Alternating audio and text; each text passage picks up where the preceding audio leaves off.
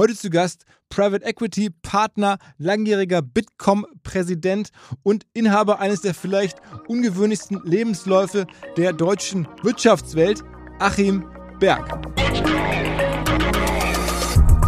Auf der einen Seite äh, gehört natürlich eine gewisse Regulierung dazu. Also ich möchte natürlich jetzt nicht, dass irgendwelche Roboter auf irgendwelche Leute schießen oder ähm, das ist ja klar. Oder dass auch kritisch, oder dass zum Beispiel auch bei, einem, bei, einer, bei einer ernsten Diagnose ein Arzt nochmal drüber schaut, bevor eine künstliche Intelligenz sagt, das ist dieses oder jenes. Mhm. Das ist für mich gar keine Frage.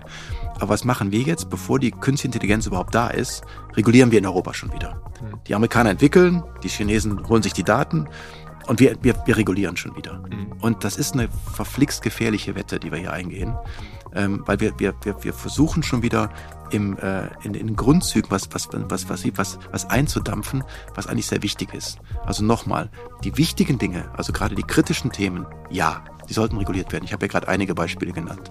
Aber man sollte das auch mal laufen lassen. Let's go! Go, go! Herzlich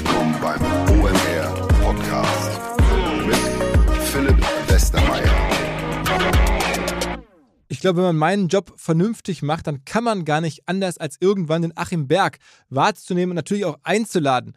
Der Achim ist seit mittlerweile 20, 25 Jahren wahrscheinlich in der Digitalwirtschaft Deutschland, aber auch international unterwegs und zuletzt immer in spannenden Führungspositionen. Angefangen mal bei Dell Computer direkt mit dem Michael Dell zusammen, dann über einige Schritte hin zur Telekom, da am Ende Telekom-Vorstand gewesen, dann zu Microsoft gewechselt, hatte dort Berührungspunkte sowohl mit Steve Barmer als auch mit Bill Gates, hat mir da ganz gute Anekdoten erzählt. Dann weiter wieder zurück nach Deutschland, in dem Fall nach Gütersloh, Vorstand bei Bertelsmann, Chef von Avato in dem Zusammenhang und dann danach in die Private Equity Szene gewechselt und zwar bei General Atlantic Partner gewesen, dabei in den letzten Jahren immer ähm, auch Bitkom-Präsident, also des Verbands der deutschen Digitalunternehmen, sowie in den Aufsichtsräten von vielleicht Flixbus, von Staffbase, von vielen anderen relevanten deutschen Grown-Ups.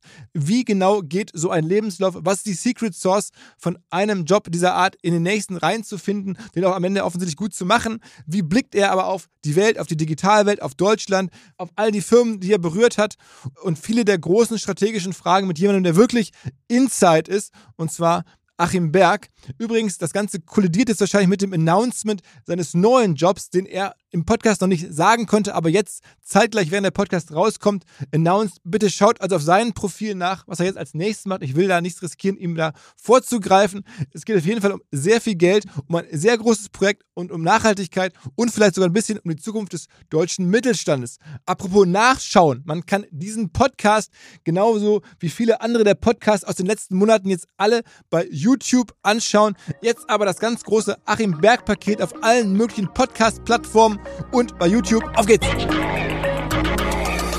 Hallo Achim. Hallo Philipp, grüß dich. Also, ähm, stell dich mal am besten kurz selber vor. Ich meine, du hast ja so viele Stationen. Welche nennst du überhaupt noch, wenn man dich fragt, ähm, was hast du so gemacht? Was soll ich jetzt noch sagen? Du hast ja schon so viel erzählt. Also mit Sicherheit die ganzen beruflichen Themen, die, die erzähle ich ja. Von Deutsche Telekom, Microsoft, äh, Bertelsmann, ähm, auch Dell oder sowas. Also die komplette Branche, Fujitsu Siemens, die kommt immer vor. Und zum Schluss kommt immer, man isoliert mich immer so auf den Bitkom-Präsidenten. Das war eigentlich nur ein Hobby. Das war, ist ja, ist ja eigentlich nur ein Ehrenamt. Das ist ja gar kein Job. Aber ich bin die letzten sechs Jahre bin ich überall vorgestellt worden als Bitkom-Präsident. Das ist aber weniger als zehn Prozent meiner Tätigkeit. Also muss man sagen, Bertelsmann Vorstand, ne? Ist ja, ja, auch, Nicht, auch nicht wenig. Ja. Microsoft ähm, Deutschlandchef. Ja, und später weltweit für eine komplette Säule verantwortlich. Also komplett einen Strang geführt von Microsoft. Das war auch spannend. Und, und dann äh, bei der Telekom war ich der T-Com-Vorstand, also der Festnetzvorstand für äh, Marketing und Vertrieb. Also auch 30, 40.000 Mitarbeiter. Und jetzt irgendwie bist du noch so, sagen wir, nennen wir mal so ein paar kleinere Sachen nebenher. Flixbus, Aufsichtsrat, äh, GA, also da haben wir auch schon mal zu Gast, also einen Private Equity ähm, Investor, wo du tätig ähm, ja. warst oder bist, kann man sagen. Ne? Das ist meine Haupttätigkeit, genau, General Atlantic. Ah, heute, ne? So. Heute noch, genau. Ich habe es jetzt ein bisschen reduziert und ich mache im nächsten Mal ein bisschen was anderes. Wirst du gleich versuchen rauszukriegen, aber wirst du nicht schaffen. Aber ich bleibe auch noch bei GA. Okay, aber dann, dann, dann lass mal, also du bist jetzt 59, also genau. Äh, muss man ja auch fast sein, um so viel gemacht zu haben. Aber es ging halt los wirklich mit Informatikstudium. Ja, ich habe Informatik studiert. Das war ganz witzig. Ähm, ich hatte damals, ich war jetzt nicht der beste Schüler, aber ich hatte ein vernünftiges, ein vernünftiges Klaus, aber nicht so gut, dass ich hätte Medizin studieren können. Und da gab es früher noch ein Losverfahren, dann habe ich mich dafür beworben, habe das auch bekommen, den Studienplatz in Bonn und gleichzeitig einen Informatikstudienplatz. Jetzt hatte ich beide Studienplätze und beides interessierte mich. Und dann bin ich zu meinem Hausarzt gefahren und habe gesagt, sag, was soll ich eigentlich jetzt machen? Ich habe das oder das. Hat er mich angeschaut und hat gesagt, studiere Informatik, da kannst du mehr Geld verdienen. Äh, wirklich? Ja. Und dann habe ich gedacht, okay, dann studiere ich Informatik. Das war einfach nur ein Zufallstreffer für den Werdegang. Und dann, wie ging es danach dann weiter? Dann habe ich Informatik studiert, ähm, also Wirtschaftsinformatik in Köln äh, und bin dann eingestiegen bei Bull, das ist ein Computerkonzern, der hat ein sehr gutes Trainee-Programm. Das Trainee-Programm war im Prinzip fast ein Jahr, wurden wir ausgebildet. Das jetzt ist der aufgegangen in Athos, das ist ein französischer Konzern. Aber wir haben natürlich sehr viel gelernt in der Zeit. Auch zum Beispiel auch die verschiedenen Kulturen, die mir ja nachher zugute gekommen sind. Das war ein französischer Konzern. Ich habe bei Deutschen, Amerikanern, bei Japanern gearbeitet. Und wir haben in der Zeit sehr viel über verschiedene Kulturen, auch Vorgehensweisen gelernt. In dem, in diesem Trainee-Programm. Natürlich auch andere Dinge. Aber das war für mich das, was ich, was ich wirklich aufgesaugt habe. Dass ein Japaner sich anders verhält, das eigentlich nie Nein sagt, sondern immer so, so ein Ja, aber ein anderes Ja und die Amerikaner anders sind und so, dass man diese Kulturen überhaupt versteht, war für mich nachher lebenswichtig. Und dann hast du das eine Weile gemacht dort, irgendwie nach dem ja. Trainingprogramm noch? Ja, das Trainingprogramm, ich war fünf Jahre ähm, bei dem Unternehmen. Übrigens ist das ein, so, so, so, ein, so ein typisches äh, Pattern, dass ich eigentlich immer so fünf, sechs Jahre bei Unternehmen geblieben sind, weil ein, zwei Jahre schafft man immer aber nach fünf Jahren muss man auch gewisse Leistung bringen. Und ich bin dann immer so nach circa, nicht absichtlich, aber nach fünf Jahren gewechselt. War ja auch nicht geplant. Bin aber dann von Bull zu Dell gegangen. Und Dell Computer damals war natürlich der Rising Star. Das ging Michael Dell und so. Ja, Michael Dell. Ich habe auch mit Michael Dell, der ist nach Deutschland, auch selber nach Deutschland rübergekommen. Ich habe ihn häufig abgeholt am Flughafen. Er wollte unheimlich gerne mal schnell Auto fahren. okay, dann hast du ihn dann da Dann, dann hat, durfte ich ihn abholen. Dann bin ich mal über die Autobahn gefahren, mal ein bisschen schneller und er hat sich riesig gefreut. okay. Aber das war natürlich nicht der Hauptgrund, warum er gekommen ist. Und ich war dann fünf Jahre bei Dell und das war für mich eine extrem wichtige Zeit auch für später, weil bei Dell wird alles gemessen. Also Michael hat immer gesagt, you can't manage what you can't measure. Und das ist was, was man, was man wirklich bei Dell lernt. Da wird alles gemessen. Ist es wirklich, ist es effizient? Macht es Sinn? Also dieses, dieses Optimieren, dieses ständige Optimieren. Auf der einen Seite, auf der anderen Seite gab es auch so ein Sprichwort, ähm, wie heißt es schön, vom ständigen Wiegen wird die Sau nicht fetter. Also man darf auch nicht, man kann auch nicht dreimal die Woche die Vertriebszahlen äh, überprüfen, sondern man muss es schon irgendwo in einem gewissen Rhythmus machen. Aber das ist, da ist der unheimlich stark. Also sich auf Themen zu konzentrieren, ähm, Aber es war ein Vertriebsjob am Ende. Das heißt, du musstest ja. diese Dell-Computer hier in Deutschland in den Markt rein. Genau. Ich war der Vertriebsleiter für den Mittelstand und für den Händlervertrieb. Witzigerweise war ja Dell sehr stark im Direktvertrieb. Ich habe aber auch den Händlervertrieb geleitet, der auch sehr stark war. Der war nachher sogar zu stark. Äh, da wurde ich noch ein bisschen eingebremst. Aber ähm, es, war, es ging eben darum, die Produkte zu vermarkten, genau. Und dann hast du das ein paar Jahre gemacht, offensichtlich? Das habe ich auch fünf Jahre gemacht, ja. Erst über fünf Jahre. Und dann ging es wieder weiter. Und dann bekam ich das Angebot, ähm, erinnerst dich an Fujitsu Siemens, ja, war der, ja. Deutschlands größter Computerhersteller und die suchten einen Geschäftsführer Deutschland. Und das war vor der Fusion, aber ich wusste schon, dass Siemens und Fujitsu fusionieren und habe diesen, äh, das habe ich auch ein paar Jahre gemacht. Da war natürlich inklusive Großrechner, da war natürlich die ganze Bandbreite bei und war da als Geschäftsführer, als deutscher Geschäftsführer tätig. Das war der, natürlich der größte Bereich von Fujitsu Siemens. Ähm, auch dann schon das, Kon das Konzernige, das kam da schon sehr stark rein, also Siemens als Konzern und die Fujitsu-Kollegen, die völlig anders waren. Also ich werde mich an diese Meetings äh, sehr gerne erinnern, wo die, wo dann die ganzen Japaner da saßen und äh, im Prinzip der Chef ganz vorne und der Unwichtigste in Anführungsstrichen saß weiter hinten. Und man hat dem Chef eine Frage gestellt und der Unwichtigste hat geantwortet. Das war so diese Kultur, die ich vorher gelernt hatte. Und es war häufig so, die sind auch teilweise im Meeting, also wir würden jetzt sagen eingeschlafen, das stimmt aber nicht ganz. Die machen dann kurz die Augen zu und als Vortragender denkt man, ey, Moment mal, hört der überhaupt noch zu? Und es war dann, äh, aber es, äh, der hört dann sehr wohl zu, aber es ist eine, halt eine andere Kultur. Aber das war eine äh, sehr interessante Zeit. Also weil, zehn Jahre lang zumindest vom, vom Modell her ähnlich. Es war halt Hardware-Vertrieb am Ende, ne? Es war sehr viel Hardware und nachher dann, also bei den Großrechnern geht es auch mehr um Lösungen. Also Hardware und Lösungen. Und dann kam ja der Schwenk. Ich habe dann noch eine Zeit lang äh, bei einem Startup gearbeitet. Das hat aber eher persönliche Gründe. Das ging um eine, eine gesundheitliche Frage, nicht von mir, aber in der Familie.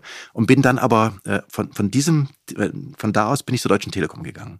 Direkt in den Vorstand der T-Com, also die Festnetzsparte, die größte Sparte in Deutschland. Wer war damals der Telekom-Chef? Äh, das war Joe Brauner. Also Joe Brauner war der T-Com-Chef, der Telekom-Chef war was Ricke oder also Ron Sommer hat mich eingestellt und ähm, dann bin ich aber nachher, es hat dann Rick übernommen und da hat, das habe ich fünf Jahre gemacht, also über fünf Jahre, äh, im Prinzip den komplette Festnetzsparte geleitet, also den kompletten Vertrieb, den komplette Marketing, auch der Wholesale-Bereich, also die Wiedervermarkter. Dieser ganze Bereich war in einer Hand, das war schon ein sehr, sehr großer Was war das denn für Umsatzsprünge? Also wie viel Umsatzverantwortung hast du bei Dell gehabt? Dann bist du dann immer so sozusagen ja, ich, nächstgrößten Ich glaube, da kann man von, von Sprüngen gar nicht mehr reden. Das sind, das sind schon, das sind schon mehr als Sprünge. Also da ging es natürlich, das waren natürlich viele Milliarden, also zweistellige Milliardensummen. aber das war, war das dann sozusagen überraschend für alle Beteiligten? Verdeutlichen, dass das jemand, oder wie viel Umsatz hast du vorher gemacht? Ja gut, ich hatte ja natürlich vorher sehr viel Erfahrung in dem, auch bei, gerade bei Fujitsu Siemens, mit dem Siemens-Konzern, äh, und dann in dieses, das frische Blut äh, bei der Telekom reinzubringen, auch dann diese, also auch die Ansätze jetzt Vertrieb, wie, wie steuere ich die eigentlichen, die T-Punkte, äh, welche Produkte und sowas alles, da hat man sich, ähm, ich habe sie wohl überzeugt in den Gesprächen und habe sie auch sehr lange und glaube ich auch ganz gut gemacht, ähm, habe zum Beispiel T-Home eingeführt. Das war eine Idee. Und man lernt ja auch so einiges, weil wenn ich, als ich kam, war natürlich der Kampf Festnetz gegen Mobilfunk. Das war total spannend, weil natürlich die Festnetzer gesagt haben, wir müssen unser Festnetz sichern. Und die Mobilfunker auf der anderen Rheinseite, also die T-Mobile, hat natürlich gesagt, was wollen diese alten äh, Festnetzer da, diese verstaubten. Und eigentlich war doch von vornherein klar, dass das zusammengehört. Und ich, das war so einer der Punkte. Ich bin sehr früh, sehr früh bin ich auf die andere Rheinseite rübergefahren, habe mich mit Obermann und Höttges getroffen äh, und habe genau mit, mit denen diskutiert, wie man eigentlich Dinge gemeinsam machen kann und nicht gegeneinander. Weil es war ja ganz klar, dass das Festnetz reguliert ist. Das heißt, die, die Minuten oder die, die Marktanteile mussten per Definition sinken. Wir mussten uns Neues überlegen, also gerade das DSL-Thema, Breitband, das war eine, eine Sache, die ich sehr gepusht habe. Und habe dann überlegt, es kann ja nicht sein, dass das eigentlich der eigentliche Anruf, also die Voice-Minuten, dass das die, die Zukunft ist, sondern müssen sie andere Dinge überlegen. Und dann kamen wir auf, den, auf das Thema, dass wir dieses T-Home, also gerade TV über, über, über DSL eingeführt haben, um halt, um halt ähm, diese, diese, jetzt bin ich schon wieder im Englischen, aber diese Stickiness der, ähm, der, der, der, des Festnetzes zu halten. Also gerade Breitbandigkeit und sowas. Und das, das haben wir, da habe ich sehr stark diskutiert, auch mit Obermann und Höttges. Und es gab immer das ganz berühmte Joe Fix Berg Höttges, wo wir uns einmal im Monat getroffen haben. Und das war wirklich neu, dass die Bereiche übereinander, und das war sowohl von dem, von dem Tim Höttges als auch von mir, war das einfach ein Zeichen, dass wir zusammenarbeiten mussten, obwohl das eigentlich in den Köpfen der Mitarbeiter viel weniger verankert war. Aber wenn die, wenn die Spitzen sich zusammensetzen, ist das wie vieles im Leben, das lernen wir bestimmt gleich noch sehr intensiv in anderen Bereichen, das strahlt ja ab. Und eigentlich ist es ja jetzt logisch. Jetzt sind alles zusammen. Jetzt gibt es eine Telekom Deutschland, die führt beide Bereiche. Und das ist eigentlich logisch. War aber bei den Anfängen war ich sehr aktiv, sehr intensiv dabei. Und dann ging es aber nach diesen berühmten fünf Jahren dann wieder weiter. Ja, das ist fast schon, nicht, dass jetzt, dass man jetzt denkt, nach fünf Jahren muss ich wechseln. Ich bin ja jetzt schon bei acht, fast acht Jahre bei, bei General Atlantic, aber ähm, dann war ich, dann bekam ich ein Angebot von Microsoft. Und zwar äh, Microsoft Deutschland zu leiten. Und Microsoft Deutschland, äh, natürlich toller, attraktiver Arbeitgeber, toller Brand, toller Ruf. Und ich habe dann auch lange überlegt und habe dann gesagt, weißt du was, das machst du jetzt. Und was reden wir da von, von Umsatz? Macht Microsoft in Deutschland so Größenordnung? Ja, das sind auch schon, also das waren damals auch schon mehrere Milliarden. Also Microsoft ist ja auch in Deutschland groß. Und das war übrigens äh, eine Woche bevor ich wusste, dass René Obermann neuer CEO wird bei der Telekom. Wenn ich es gewusst hätte, hätte ich wahrscheinlich nicht gewechselt. Weil du mit ihm gut klargekommen bist. Ja, ich fand, also ich finde find die Art, so äh, auch die, die, die, die moderne Führungsstruktur, äh, auch von, von denen fand ich sehr gut und ich, wir sind auch immer noch freundschaftlich verbunden. Aber die, ich habe dann gewechselt und vielleicht auch Gott sei Dank und war dann drei Jahre bei Microsoft Deutschland. Wenn wir nochmal ganz kurz diese ganzen, äh, diese Wechsel, wenn du sagst, ich habe dann ein Angebot bekommen, ist das dann, dich spricht ein Personalberater ja, an? in der Regel schon. In der Regel ruft dich jemand an. Das passiert ja häufiger, dass sich jemand anruft und sagt, hast du Interesse hier, hast du Interesse da? Und bei vielen Sachen sagt man nein, ist okay, aber wenn dann äh, was kommt, wo man denkt, oh, das könnte sehr gut passen, dann, äh, dann habe ich das übernommen und das war für mich ein ganz wichtiger und ganz interessanter Wechsel. Der hat mich also auch in meinem, glaube in meinem Leben sehr, sehr geprägt. Nach dieser, nach diesem Großkonzern Deutsche Telekom, mit den internen Streitigkeiten, mit der Politik, die man führt, auch mit den Kämpfen, die sehr stark intern laufen. Also wir haben ja sehr stark mit der Tier Online, also eine Tochtergesellschaft über, um DSL gekämpft, was ja völliger Unsinn ist weil es ist ja eine Gesellschaft letztendlich. Ähm, das hat man, da kriegt es natürlich auch, das ist, das ist sehr nervenaufreibend, also diese Politik, aber man lernt es auch. Und dann zum Unternehmen zu kommen, wie eine Microsoft, die, die sehr stark vertrieblich orientiert ist, sehr stark produktorientiert ist. Also Microsoft ist ein Unternehmen, was sehr stark vom Produkt lebt.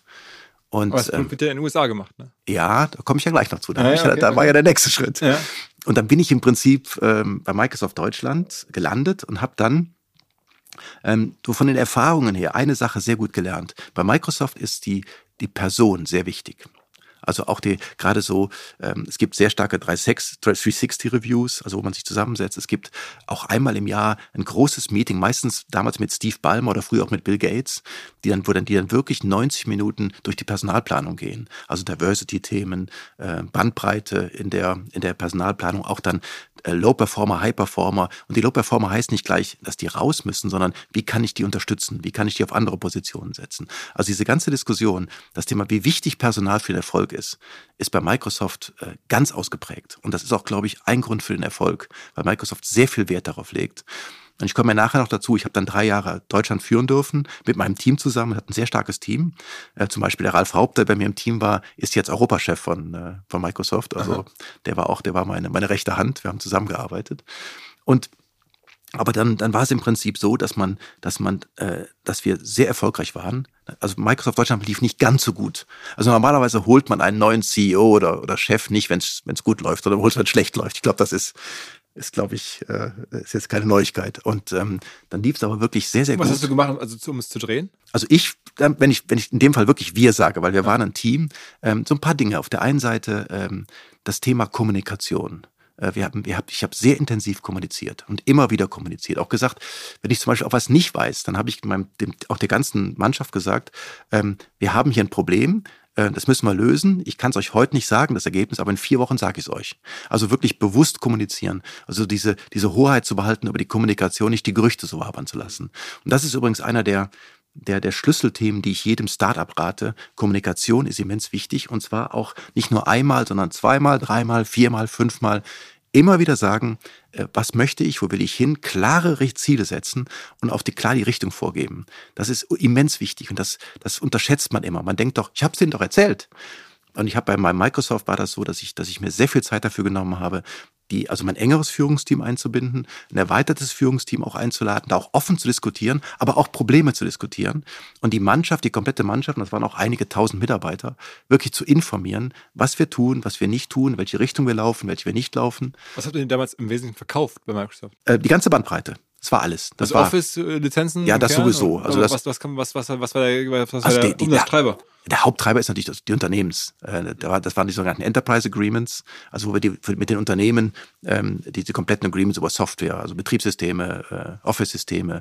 Äh, damals auch, das war auch ganz interessant, das ist vielleicht ein zweites Learning, was ich auch immer versuche weiterzugeben. Ähm, es ist ja so, dass man äh, das Standardgeschäft, das kann ja jeder. Also auch der, der Vertrieb, der macht das, der, der Vertrieb treibt ja die Standardprodukte eh. Ne? Also so ein Enterprise Agreement, wie es früher hieß, wird ja eh immer verkauft und vermarktet. Das muss ich als Chef ja nicht nur dreimal sagen. Aber es gibt ja Produkte, die in der Zukunft sehr wichtig sind. Also zum Beispiel, damals bei mir war es so, Cloud Services kamen hoch. Heißt heute Azure, aber es waren die Cloud Services, die vermarktet wurden. Das war so ganz am Anfang. Und uns war total klar, dass das die Zukunft ist. Und was ich dann gemacht habe, ist, ich habe, obwohl das ein Mini-Umsatz war und auch ein, ein Mini-Gewinn, ähm, habe ich immer wieder von diesen Cloud-Services gesprochen, habe die ganze Firma verrückt gemacht, also mich überfokussiert auf diese, auf diese Cloud-Services. Da passiert auch was Lustiges. Ähm, wir sind dann äh, zu diesem Jahresreview nach Amerika gefahren und dann waren dann da die Länder, alle waren so große Tafeln an die Wand gehangen, die Länder, die dann äh, wie viel Cloud-Services verkauft haben. Und dann stand dann Deutschland mit knapp 1000 verkauften Verträgen und der zweitgrößte war USA mit 330. also du kannst dir nur am Rande vorstellen, was da los war also, in USA. Aber du, wurdest, aber du wurdest gefeiert. Ja, na klar, aber das war ja, also das war, eigentlich ist das wichtig, wenn ich merke, dass ein Produkt in Zukunft sehr wichtig wird. Äh, ich weiß aber, dass ich mein, mein, mein normales Geschäft mit anderen Produkten noch machen muss. Sich trotzdem den Mut zu haben, auf dieses neue Produkt als Chef zu fokussieren, das ist was, was ich jedem Startup und jedem auch Scale-up gerne weitergebe. Okay. Ähm, und dann aufgrund der Erfolge in Deutschland bist du dann irgendwann sozusagen in den US-Bereich hochgezogen worden? Ja, das waren dann mehrere Anrufe. Steve Ballmer hat mich mehrere Male angerufen. Ach wirklich, aber Steve Ballmer selber? Ja, ja, der macht das selber. Und dann hat er mich beim dritten Mal, äh, hat er gesagt, ich rufe dich jetzt nicht nochmal an. Aber äh, weil du erst nicht wolltest? Ja, ich war nicht so ganz sicher. Ich hatte ja gesagt, es gab so ein paar private Themen und unser Sohn, der hatte so ein paar Handicaps und ich war mir nicht ganz sicher, ob das ähm, amerikanische Schulsystem das, das, das leisten konnte. Fakt ist, es ist viel besser als das deutsche. Können wir gleich noch zu kommen. Aha. Und äh, dann haben wir uns dann entschieden, rüber zu gehen. Und ich habe nach nach Seattle. Ja, und bin dann drüben in die in dieses in diesen heiligen Gral, in die Produkt äh, als Corporate Vice President, also auch einer der wenigen Nicht-Amerikaner, als Corporate Vice President in diese Produktgruppe eingestiegen. Und hast du auch mal Bill Gates kennengelernt? Ja, natürlich, klar. natürlich, ja. Okay, und? Also, äh, ich habe Bill Gates mehrfach kennengelernt. Bill Gates ist äh, auch neben Steve Ballmer, Bill Gates ist ein unheimlich smarter Typ. Also unheimlich smart. Ich, das hätte ich jetzt erwartet. Ja. Das ist jetzt, glaube ich, auch keine Neuigkeit. Ja, ja. Und ich hatte ihn einmal in Berlin und dann hat er mir Da saß ich alleine mit ihm im Auto, wir sind durch Berlin gefahren. Da hat er mich gelöchert mit Fragen. Ich konnte, glaube ich, keine einzige beantworten. Zu Microsoft? Nein, zu Berlin und Okay. zu Deutschland und Okay. so. Also Ausländeranteil und was weiß ich und Bruttosozialprodukt und der wollte alles wissen. Und das Schlimme war, der hat ja auch alles gemerkt. Aber ich habe mich dann doch ganz tapfer geschlagen und eine Geschichte, vielleicht auch hier in diesem Podcast, die war auch nicht schlecht. Ähm, wir hatten, Bill Gates lädt einmal im Jahr die 50 größten CEOs ein, zu sich nach Hause. Also weltweit die größte. Weltweit die größten CEOs. Und die kommen auch in der Regel. Und Okay. ich weiß nicht, ob es jetzt noch macht. Und dann sind wir dann mit dem Schiff rangefahren an sein Haus. Das ist ja so ein Riesenanwesen. Also, und, und seine Mitarbeiter, aber du warst dann als, als Mitarbeiter. ja, aber nur ganz wenige. Und ich hatte die Ehre, auch dabei zu sein. Mhm. Und habe mich dann, ähm, stand dann da und habe dann diskutiert. Das war ein schöner Empfang und haben wir die Bibliothek gesehen. Und das ist alles das, was ich hier gar nicht im Detail erzählen möchte. Aber es ist schon sehr, sehr, sehr beeindruckt. Er wohnt ja in Also, Seattle, ne? Er wohnt in Seattle da an diesem, am See, direkt am Lake Washington. Und ich habe dann irgendwann, äh, ging es dann dem Ende zu und ich musste noch ganz schnell ums Eck auf die Toilette, mal ganz kurz und bin dann äh, hingelaufen, da war ziemlich weit und komm zurück, keiner mehr da. Alle weg. Ich denk, oh, was jetzt? Und ich gehe da so in der Warte, also sah ich das Schiff wegfahren, die hat mich echt vergessen. Und äh, dann denke ich, oh, was mache ich jetzt? Und dann gehe ich so um die Ecke in das große Wohnzimmer. Da steht da Steve Ballmer, Warren Buffett und Robert Murdoch. und ich. ja, okay. Und du so, hi guys. Ja, und ich komme da so rein, so etwas, etwas verlegen und sage, Entschuldigung. Und Bill sagt, ach, komm her. Dann haben die mich da bestimmt 20 Minuten ausgefragt, die drei, äh, wie es denn in Deutschland läuft und grundsätzlich und alles mögliche. Das war, und dann sind die alle deutlich kleiner und guckten mich mit ihren großen Brillen an. Äh, da gab es leider noch keine Selfies. Ich glaube, ich hätte mich zwar nicht getraut, aber ich hätte total gerne mal ein Selfie Und dann bist gemacht. du nachher noch aufs Schiff dann drauf, oder? Nee, nee, nee, dann hat er, äh, und dann hat er mir, äh, hat er mir seinen Fahrer geholt und dann hat, er, hat der Fahrer mich dann zum Hotel gebracht. Seitdem weiß ich auch, wo der eigentlich, wo die eigentliche Einfahrt zu seinem Haus ist. Aber es war nicht für mich. Aber das war, das war eine sehr interessante Geschichte. Aber das heißt, du hast die, die Zeit bei, bei Microsoft in den USA auch nochmal, war eine riesen Lernkurve dann? Ja, natürlich. Also erstens mal, ähm, die Amerikaner warten nicht auf die schlauen Europäer. Äh, Das mal in Frage, in Anführung. Es ist so, also man muss sich erstmal wirklich durchsetzen. Ähm, für viele Amerikaner, gerade so auch an der Westküste, ist ja die Welt an der Ostküste vorbei. Äh, und dann muss sie im Prinzip auch dann äh, auch mal zeigen, dass der, der Rest der Welt äh, auch nicht auf den Kopf gefallen ist. Und dass man, das war eine, am Anfang natürlich und nicht vergessen, man ist nicht in der Sprache so wie ein Muttersprachler. Also man muss sich schon durchsetzen. Das macht einem Microsoft sehr leicht, weil die halt oft versuchen, Leute aus, äh, aus der Welt in, in nach Seattle zu ziehen, um halt das aufzubrechen. Das machen die auch sehr erfolgreich. Ich bin da nur, ähm, also im ersten halben Jahr habe ich hart gekämpft und als ich dann akzeptiert war, war es gut. Hat auch Spaß wie, gemacht. Wie ist, muss man sich das vorstellen? Also du warst da VP, Ja, sogar Corporate VP. Also Corporate VP ist ja. nochmal eine andere, okay, was ja, das ist schon mal so die Top 30 oder 40. Top 30 bei Microsoft, ist das Ja, also so die haben wir Top 50, ich habe sie nicht gezählt, aber so, das war so die Größenordnung. Mhm. Und ähm, dann war man natürlich auch sehr involviert in die Produktstrategie.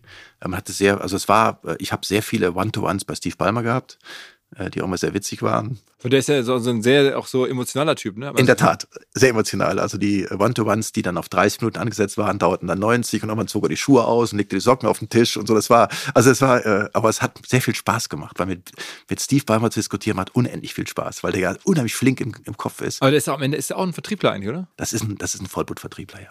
Und der hat auch dann, also er hat auch dann, der macht auch unheimlich, also Druck, aber auf eine, ich finde auf eine sehr respektvolle Art. Also wenn man ihn persönlich kennt. Und auch so witzige Geschichten, wenn er nach Deutschland kommt, und er hat mich auch einige Male besucht, hier, als ich noch den Microsoft Deutschland geführt habe, dann sind wir auch morgens immer zum Joggen gelaufen. Also erstens mal, Er kann, der sieht doch sehr, ist so ein riesiger schwerer das ist genau der. Punkt. Also er ist groß und schwer und ich bin damals noch mehr gelaufen. Dann stellt er einfach nur eine Frage und die Antwort dauert auch zwei Minuten. Da kann er in Ruhe weiterlaufen und ich muss antworten. Aber das Witzige ist, dann kommt dann so, kommt er mit seinem Security natürlich da aus dem Hotel und hat dann anstatt Handschuhe sich Socken über die Hände gezogen als Multimillionär oder Milliardär. Milliardär, genau. Und dann ist er neben mir hergelaufen mit den Socken dann. Ich habe gesagt, also bei Handschuhe könnte sich eigentlich doch noch erlauben. Okay. Aber das hat, äh, also das Joggen haben wir wirklich häufig gemacht. Also ich bin häufig mit ihm gejoggt und äh, er ist da auch wie so ein Dampfwalze. Also er ist dann sehr ausdauernd, aber natürlich dann total außer Atem. Und ähm, wie lange war das dann da in den USA, dein, dein Intermezzo? Auch drei Jahre. Also ich war drei Jahre, drei Jahre. Ich war drei Jahre in Deutschland und drei Jahre in den USA. Und warum hast du aufgehört? Also dann kam die Entscheidung, wenn man, ähm, das war eine Entscheidung, die wir in der Familie getroffen haben. Wenn man drei Jahre im Ausland, also wenn man fünf Jahre im Ausland ist, ist der Weg zurück eigentlich sehr schwer. Und wir haben uns überlegt, sind wir Europäer, sind wir Amerikaner? Auch wenn wir in Amerika viele Freunde haben, vom Herzen her sind wir Europäer. Mhm. Das liegt daran, dass hier die Kultur ist die unsere, dass wir auch jetzt auch, dass, dass alles viel kleiner ist. Also jetzt, was weiß ich, nach Spanien fliegt man zwei Stunden und diese ganze, wir haben unser Haus hier gehabt, die Familie und haben dann entschieden, ähm, wir könnten zurückgehen, es muss nur die, die, die Möglichkeit geben. Und dann kam aber auch wieder dieser berühmte Anruf, ob ich nicht äh, Interesse hätte an einem Gespräch mit, äh, mit Bertelsmann. Mit Thomas Rabe. Thomas Rabe, genau. Und auch die, die Familie Mohn, also Liz Mohn war auch dabei. Und, ähm, und dann habe ich dann gesagt, das ist natürlich eine Opportunity, eine Möglichkeit, die man in Betracht zieht, weil dann als wirklich CEO von einem großen Teilbereich der, der Bertelsmann mit über 80.000 Mitarbeitern. Avato, was du? Avato, genau. Ähm, mit vielen, vielen Aufgaben ist natürlich auch was sehr reizvoll und habe dann mit der Familie überlegt. Interessanterweise war es dann so, als wir nach Amerika gingen, wollte meine Frau und mein Sohn nicht dahin. Als wir wieder zurück wollten, wollten sie nicht wieder zurück. Ähm, also es hat ihnen auch schon ganz gut gefallen, aber die Vernunft hat gesiegt. Wir haben gesagt, okay, wir gehen zurück. Und dann bist du von Seattle nach Gütersloh gezogen? Ja, so halb. Also ich habe mein Gütersloh eine Wohnung genommen, aber am Wochenende war ich schon im Kölner Raum. Also ich komme aus dem Köln-Bonner Raum. Okay. Und äh, ich bin aber die Woche über, habe in Gütersloh gelebt, ja. Und äh, um aber sozusagen die deutsche Wirtschaft zu Ende abzuwandern, ja. warst du dann der Nachfolger von dem Rolf Buch?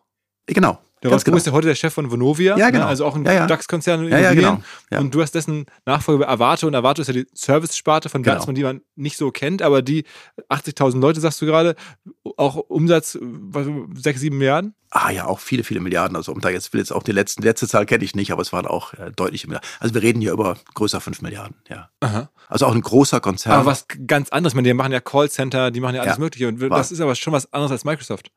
Ja, gut, aber das ist jetzt die Frage und das, das, das jetzt nähern wir uns ja langsam immer so dem Thema, äh, was ist eigentlich Management oder was macht man im Management? Muss ich jedes Produkt im Detail verstehen? Bei einigen halte ich es schon für wichtig. Also ich halte zum Beispiel für wichtig, dass der äh, CEO eines Unternehmens der Einzige ist, der Innovationen treiben kann.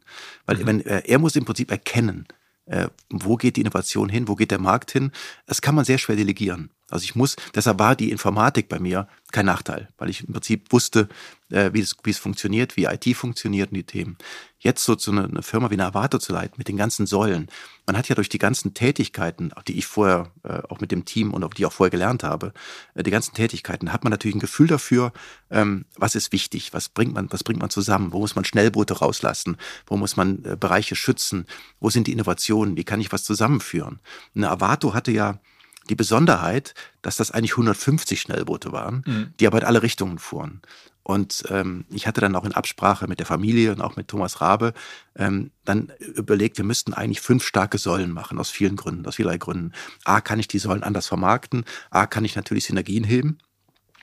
Ähm, das hört sich sehr einfach an und sehr logisch an, aber im Prinzip 150 Unternehmen in fünf Säulen unterzubringen mit Leuten, die dann auch mit, mit Führungskräften, die auch gut, sehr guten Job gemacht haben oder sehr guten Job machen, die natürlich auch teilweise ihre Eigenverantwortung ein bisschen verlieren, war ein sehr, sehr harter Job. Sagen wir, die Säulen waren dann wahrscheinlich Druckereien auch noch, nämlich Ja, Druckerei, das, das war schon relativ konsolidiert, das war schon zusammen. Aber mhm. es war natürlich diese ganzen Logistiker, verschiedene Logistiker, die wir hatten, ähm, dann die ganzen IT, die IT-Sparte, ähm, die natürlich auch sehr groß war, mit auch verschiedenen Bereichen, die man zusammengefasst hat. Die Callcenter, mhm. ähm, das war jetzt wahrscheinlich der einfachste, weil es im Prinzip immer die gleiche Logik mhm. ist. Ähm, und das ist auch der größte Bereich gewesen. Ähm, Finanzdienstleister, auch ganz klar, dass äh, das auch ein großer Bereich war. Äh, und das in, äh, unter eine Führung zu setzen und im Prinzip in eine Logik zu bringen, das war meine Aufgabe. War äh, keine leichte Aufgabe, hat mir auch sehr viel Kraft gekostet, mhm. ähm, war aber auch ähm, wahrscheinlich einer der, der wichtigsten und besten Jobs, die ich in meinem Leben gemacht habe, das zusammenzubringen. Und aber im Sinne von Wertschöpfung, wo du am meisten Wert kriegst. Von Wertschöpfung, aber auch, auch die Kraft, die es gekostet hat. Ich habe dann auch gemerkt, man ist ja immer so, man tendiert ja immer dazu, ich kann alles, ich mache alles und ich bin der toller Manager und sowas. Naja, das ist auch man muss auch mal selber in sich reinhören. Ich habe auch gemerkt, dass ich, dass ich körperlich wirklich gekämpft habe. Es war jetzt nicht, nicht, nicht, nicht, nicht schlimm, aber es ist, es war so, dass man merkte, dass, äh, das ist schon eine Herausforderung, so, so ein großes äh, Bett zu schieben. Das hat mir sehr viel Spaß gemacht. Ähm, aber das war auch äh, mit Sicherheit eine der größten, größeren Herausforderungen, die ich hatte. Und dann ging es wieder weiter. Dann ja, das war interessant. Und dann kam die Diskussion Vertragsverlängerung und dann kam, dann kam Folgendes. Und das macht man echt einen großen Sprung. Ähm, ich hatte mich vorher, ich hatte ja vorhin schon auch mit dem René Obermann ein paar Mal unterhalten und der war ja, ist ja ins Private Equity gegangen. Mhm. Und ähm, damals war ich da sehr weit weg von Private Equity, von Venture Capital und Growth Equity und die ganzen verschiedenen Themen. Und der René hatte zu mir immer gesagt, du bist eigentlich der perfekte Partner, auch Operating Partner, um, um Unternehmen auch wirklich zu unterstützen, um auch Mehrwert zu bieten.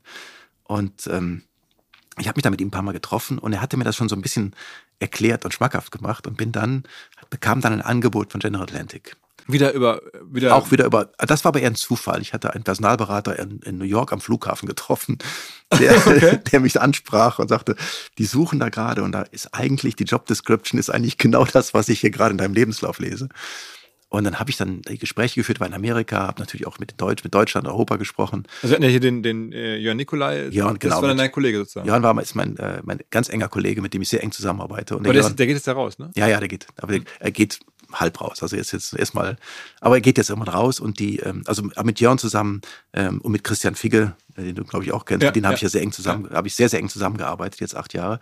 Und dann im Prinzip dieser Sprung von der, von der aktiven Führung eines Unternehmens in eine etwas passive ähm, weil ich dann passives Unterstützen, Sounding Board, ähm, die auch bei den, bei den, bei den Geschäftsführern oder den, den, äh, den, den Gründern im Prinzip auch dann mal zu sagen, so würde ich es machen, aber auch nur so wirklich so, also Hinweise zu geben. Und hast du denn Thomas Rabe gesagt, Mensch, weißt du was, Thomas, ich will nicht mehr verlängern, hier GA, das ist meine Ja, das war so eine, das war so eine Kombination. Also der Thomas hatte etwas andere Vorstellungen, gab auch ein paar vertragliche Themen, die ich hatte und das passt dann Flix ganz gut. Da habe ich gesagt, okay. Ähm, und das war dann, das war für mich erstmal ein großer Sprung in das Private Equity und hat mir irgendjemand gesagt, ich sag, ich war ja jetzt auch so ein bisschen in der Champions League. Und dann sagte er, nee, nee, nee, nee, Private Equity, das ist die Champions League. Da ich, und das habe ich gar nicht verstanden, ähm, dass man im Prinzip, äh, weil, weil es ist ja was anderes. Ich werde ja im Prinzip jetzt auch in meiner jetzigen Tätigkeit, werde ich ja im Prinzip angerufen und die, die Unternehmen fragen mich, kann man, kannst du mir mal erklären, kannst du mir einen Tipp hier geben, was mache ich jetzt in meiner Organisation, was mache ich mit Governance-Themen, was mache ich überhaupt, worauf konzentriere ich mich, was ist bei Produktthemen? Und so jemanden in Anführungsstrichen neutralen zu haben, den ich dann auch regelmäßig fragen kann, mit dem ich mich auch austauschen kann, ähm, ich glaube, das ist so die, die Kunst. Am Ende wird man gemessen an dann seinen zwei, drei Investments, die man so macht. Natürlich, ja, klar. Bei dem anderen Job wird man an ganz vielen kleinen Entscheidungen genau, wahrscheinlich. Genau. Oder an einer großen Strategieentscheidung, genau. in dem Falle jetzt das Cloud-Business damals bei Microsoft. Ja. Aber irgendwie bei, bei, bei Private Equity ist das so, du, jede, man kann sehr gut sehen, ähm, für was habt ihr das gekauft und was ist es dann geworden? Ja, aber das, das ist, letztendlich ist es richtig. Der Exit wird natürlich, ist natürlich der, das wichtigste Ereignis. Aber wenn ich ein Unternehmen übernehme, investiere, dann, dann werde ich ja auch genau wöchentlich, monatlich gemessen. Äh, wie wächst es? Ist die richtige Strategie? Äh, wachsen wir weiter? Äh, ähm, treffen wir unsere Erwartungen? Treffen wir unsere Businesspläne? Das ist ja eigentlich ein ständiges Messen. Also von daher ist es für mich ähm, also bis auf Thema, das Thema Excel, was natürlich sehr wichtig ist, ein ständiges Messen, habe ich es geschafft, das Unternehmen weiterzuentwickeln. Was waren so deine größten Investments in den letzten Jahren dort? also ja gut, ich bin natürlich sehr früh bei, bei Flix eingestiegen. Ich glaube, der Daniel war ja auch schon ja, hier. Ja. Ähm, Flix habe ich jetzt fast acht Jahre begleitet als äh, Beirats, Was später Aufsichtsratsvorsitzender. wahrscheinlich so ein Fund-Returner sein könnte, oder? Ja, natürlich. Das ist ein äh, Unternehmen, was äh, sich ganz, ganz toll entwickelt hat, aber wo ich auch sehr, sehr viel und sehr, also sehr häufig war. Ich glaube, da war ich in der Anfangsphase wahrscheinlich einen Tag pro Woche. Da habe ich mit Joche, mit André, mit äh, Daniel, auch mit dem, mit dem Teams unterhalten, habe versucht, meine Meinung kundzutun. Aber auch ein ganz wichtiger Punkt, die drei führen das Unternehmen, nicht ich. Mhm. Ähm, das ist immer klar. Ich kann Guidance geben, natürlich als Beirats- oder Aufsichtsratsvorsitzender auch mal deutliche Guidance geben. Aber eigentlich sind verantwortlich fürs Geschäft ist immer das Führungsteam. Und, und ihr ähm, geht dann da, was seid ihr reingegangen? Da war es noch wahrscheinlich mehrere hundert Millionen schon wert? Oder ja, genau. Das war relativ klein. Es war mehrere hundert Millionen wert und jetzt sind wir ja, reden wir ja über deutliche Milliardensummen. Ja, ja. Und äh, es war aber auch ähm, eine Achterbahn. Also es sind am Anfang schon einige Corona Mal. Corona und so auch da? Ja, Corona war natürlich äh, sehr schwierig äh, aus diversen Gründen. Aber da auch eine vielleicht auch ein Learning für alle. Ähm, ich werde auch die ersten Meetings nicht vergessen. Es ging los mit Corona und dann gab es einen Shutdown in Italien. dann kam das Management-Team mit einem Best-Case-Szenario und einem Worst-Case-Szenario. Das haben wir dann jede Woche getan. Und in der zweiten Woche habe ich gesagt, ich habe eine gute Idee. Wir machen das Worst-Case-Szenario zum Best-Case-Szenario. Ne, was ja eigentlich eine, äh, und das war genau die richtige Entscheidung.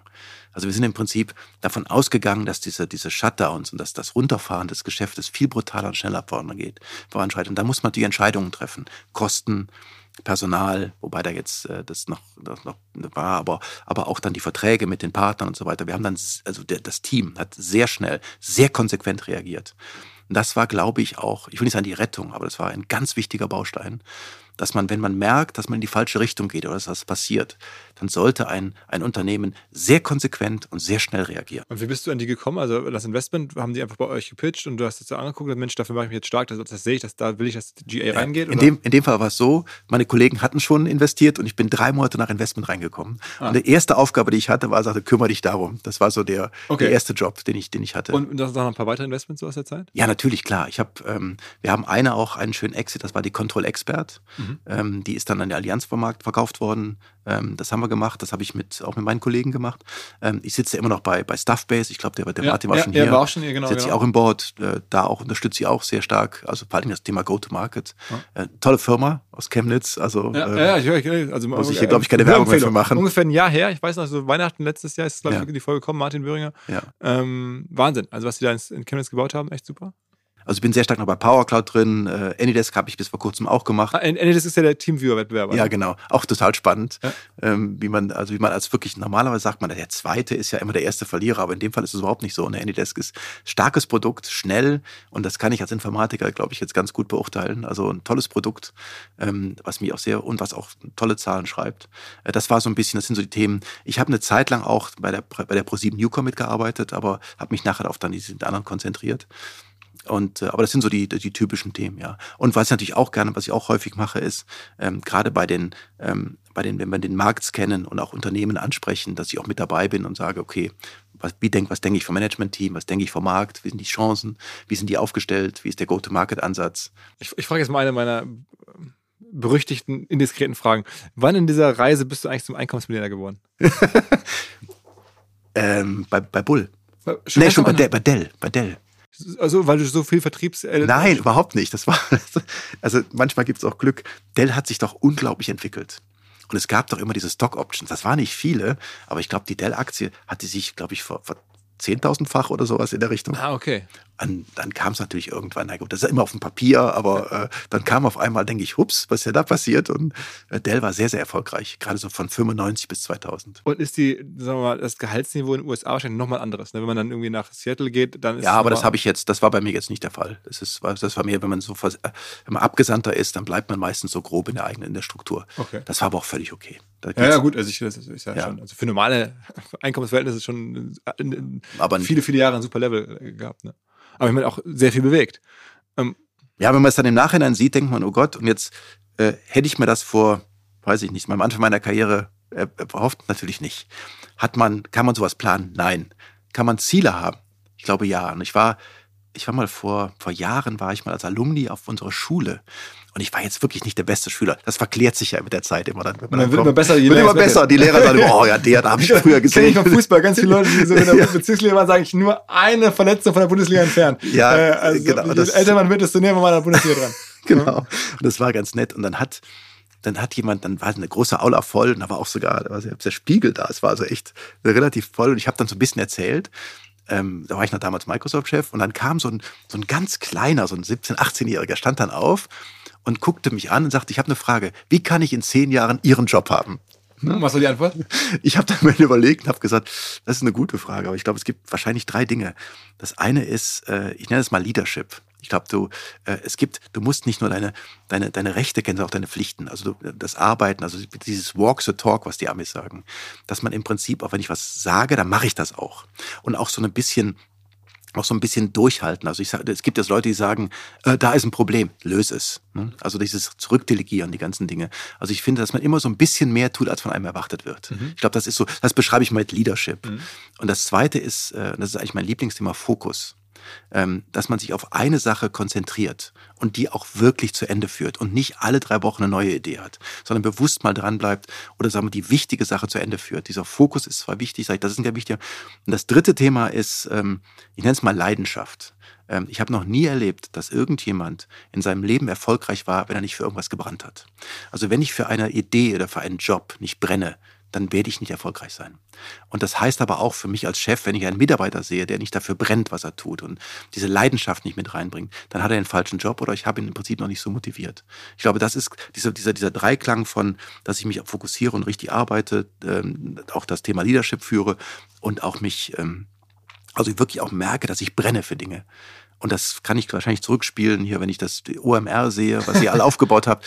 Das hast du nicht gemacht. Du hast jeden Tag, bist du morgens aufgestanden, hast Lust, was zu verändern. Sonst machst du es nicht. Ja, ja. Und das war eigentlich das, was ich ihm gesagt habe. Und ich habe gesagt, welcher Job das dann nachher ist, das ist völlig wurscht. Aber hat es dich nie gewurmt, über all die Zeit sozusagen nicht selber Unternehmer zu sein? Weil ich meine, das kriege ich ab und zu so gespiegelt, auch privat mit Freunden, die auch äh, tollen Führungspositionen sind, sagen, Mensch, ja, aber noch lieber wäre ich eigentlich irgendwie jetzt Gesellschafter oder selber ähm, Eigentümer von irgendwas? Überhaupt nicht.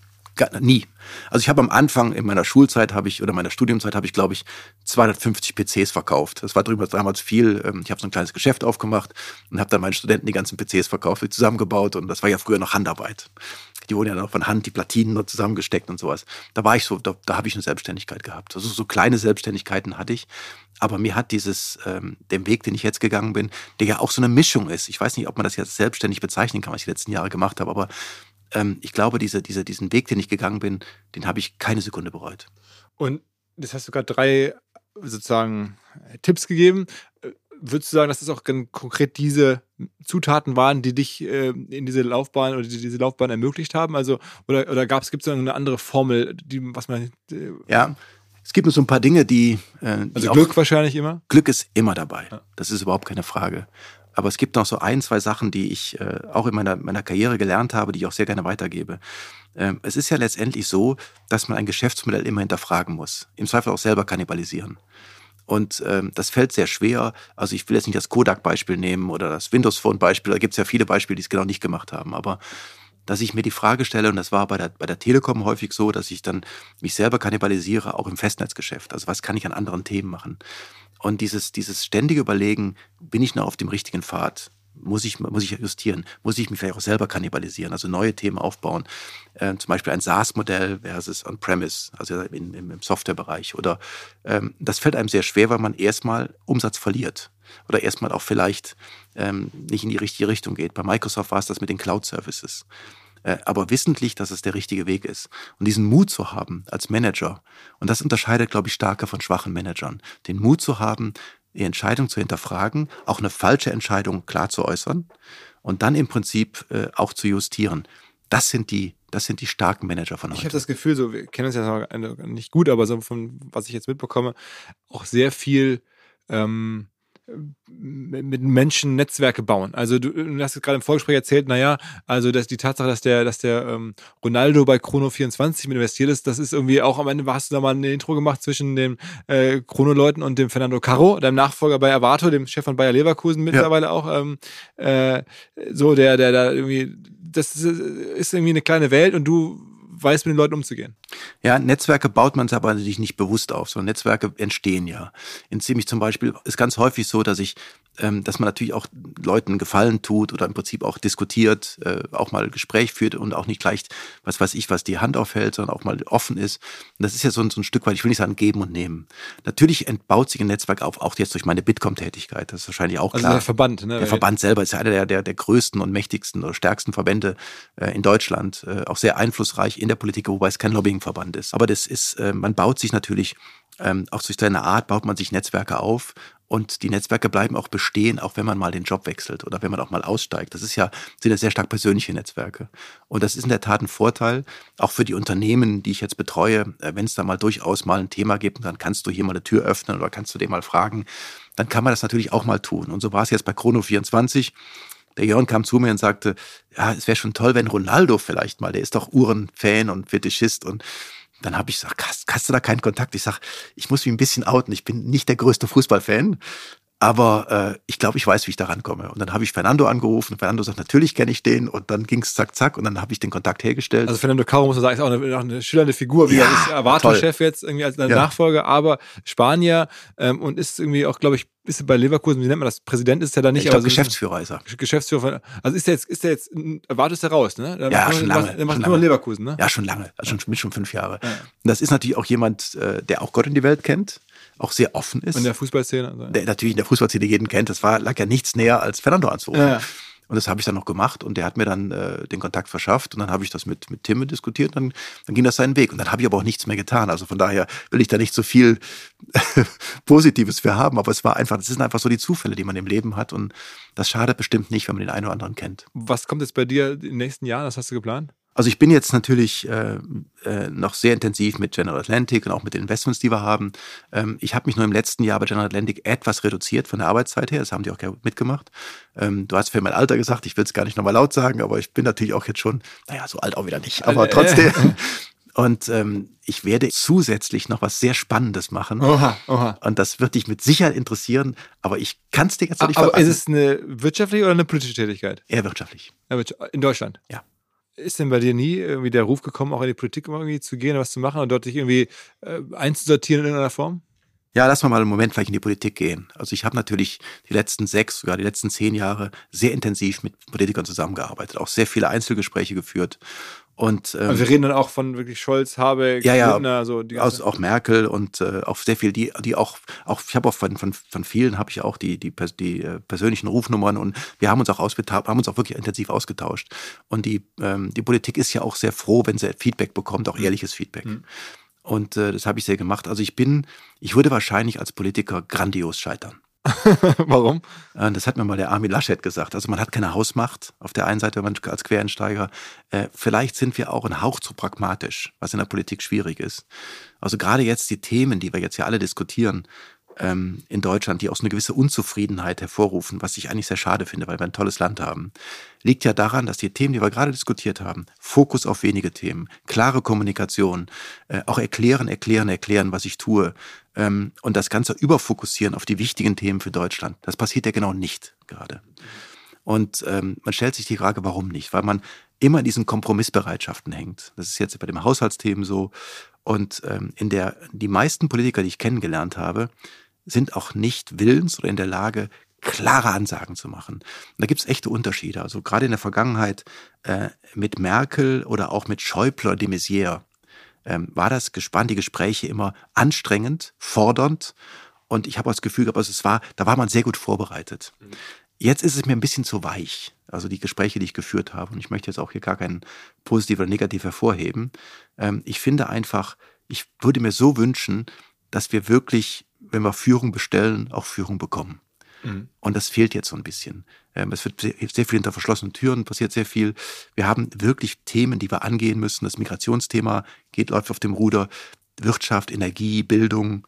Das sind ja wirklich einige echt große Themen. Mhm. Was würde ich als, als, als Wollte ich Bundeskanzler. sagen, was würdest, wenn du jetzt mal einen Tag da selber. Ja, ein äh, Tag wäre wahrscheinlich zu wenig, aber was würde man, was würde ein, sag mal so, was würde ein Unternehmenslenker tun? Mhm. Der würde doch genau das tun, was ich gerade beschrieben habe. Der würde sagen, wo sind die drei größten Probleme? Das ist mit Sicherheit das Migrationsthema, das ist mit Sicherheit die Wirtschaft, weil ohne die Wirtschaft läuft wenig. Wir haben ja kein Einnahmeproblem, wir haben ein Ausgabeproblem in Deutschland. Also Einnehmen, höchsten Steuersätze, äh, wir haben ja Rieseneinnahmen. Aber wir haben halt bei den Ausgaben, wir werfen die Symptome mit Geld zu, aber wir bekämpfen die Ursache nicht.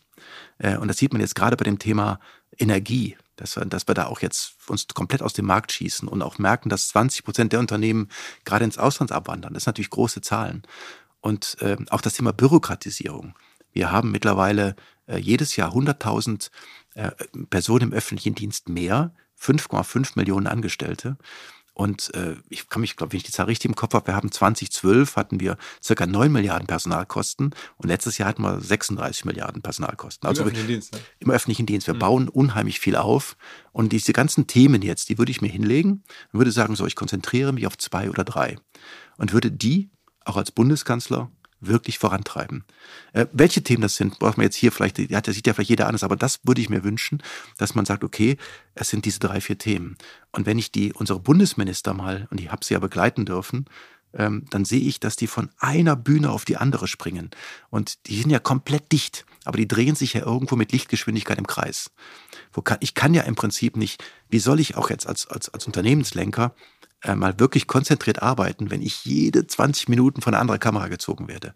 Und ich glaube, da mal sich hinzusetzen, klar die Ziele zu definieren und auch wirklich voranzugehen, würde ich machen.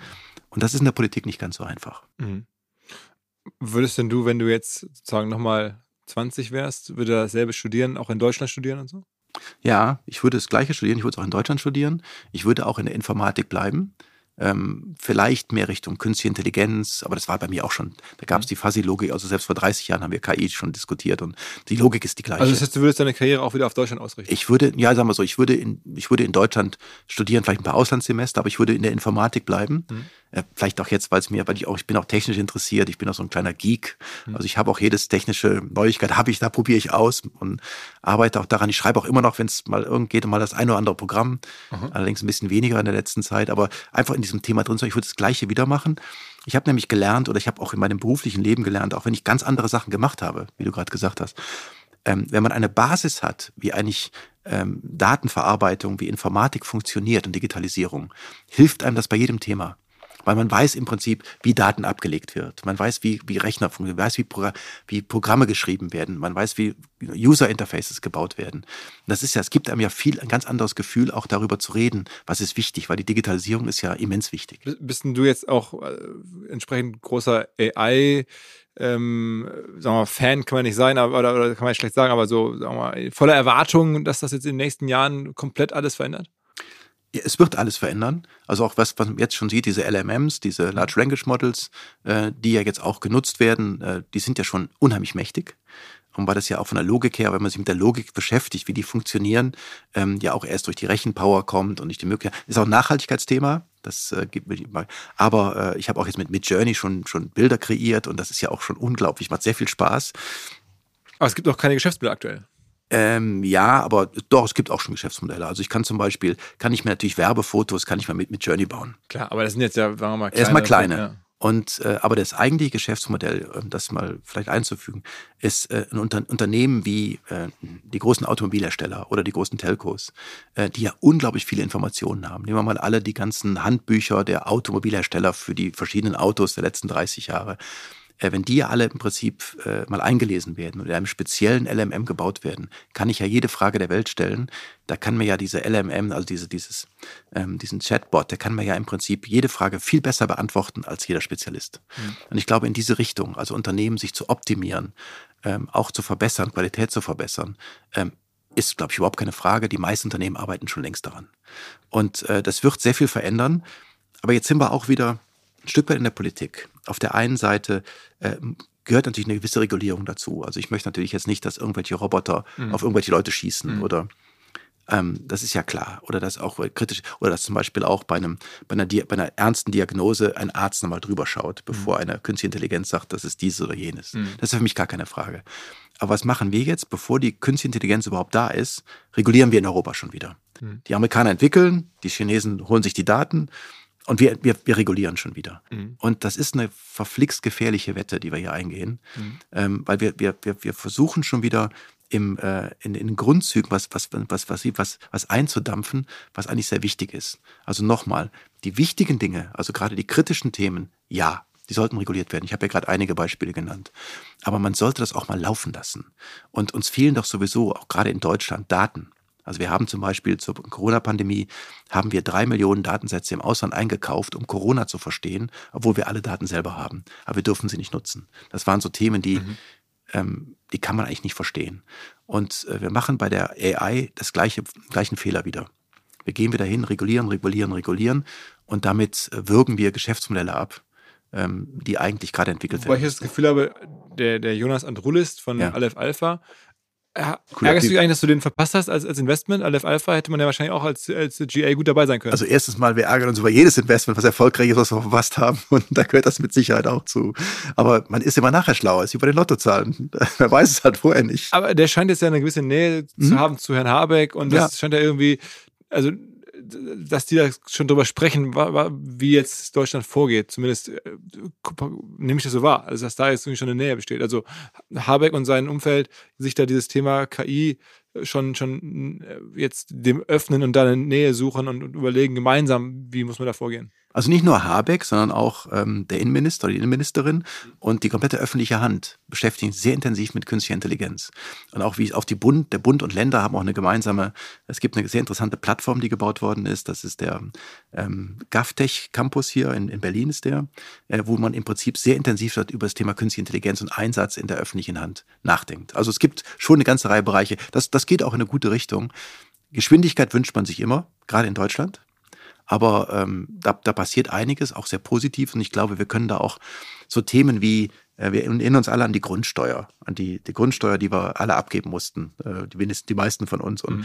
wo ich mir die Frage also gestellt habe. Die, die äh, Wohnungen oder Häuser ja, besitzen, die mussten sich das Wohnungen, Häuser, Grundstücke. Und dann habe ich mir die Frage gestellt, ich hatte das auch natürlich und habe mir das angeschaut und jede Information, die von mir abgefragt wurde, die gibt's schon. Die gibt's in irgendeinem Kataster mhm. eines äh, einer Behörde. Da ich gedacht, warum wollen die das von mir wissen? Die haben doch alle Informationen. Mhm. Ne? Mhm.